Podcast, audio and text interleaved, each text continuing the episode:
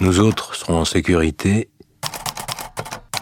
tant que les pauvres n'apprendront pas à fabriquer des bombes atomiques dans leur sous-sol.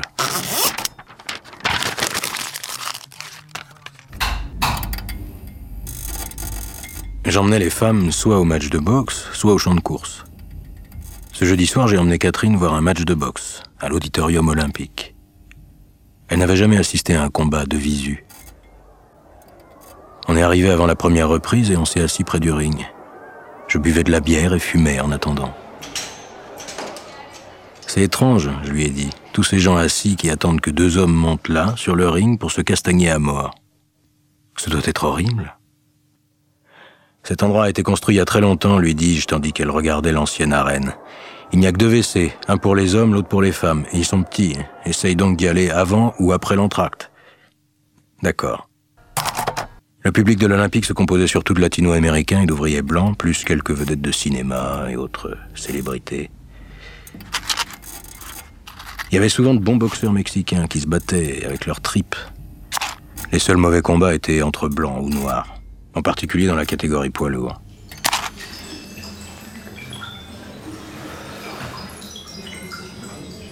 Être avec Catherine à l'Olympique me faisait une impression bizarre. Les relations humaines sont bizarres. Je veux dire, on est avec quelqu'un pendant un certain temps, on mange, on dort, on vit avec cette personne, on l'aime, on lui parle, on sort avec elle, et soudain, c'est fini. Puis une brève période où l'on n'est plus avec personne, et puis une autre femme arrive, on mange avec elle, on baise avec elle, et tout ça semble tellement normal, comme si c'était elle qu'on attendait, et vous qu'elle attendait. Seul, je ne me suis jamais senti à ma place. Parfois, je me sentais bien, mais jamais à ma place.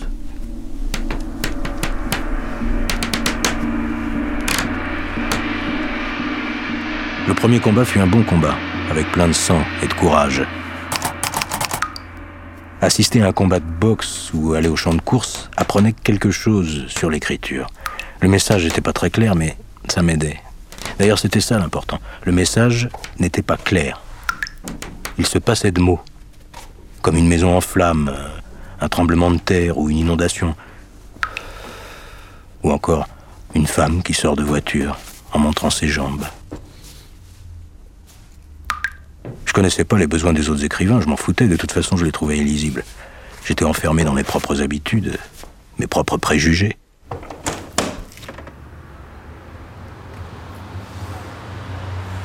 C'était pas mauvais d'être stupide, à condition que votre ignorance soit vraiment vôtre. Je savais qu'un jour, j'écrirais sur Catherine, et que ce serait difficile. C'était facile d'écrire sur les putes. Écrire sur une femme estimable était beaucoup plus difficile. Le deuxième combat aussi était bon. Le public hurlait, rugissait et se peintait à la bière.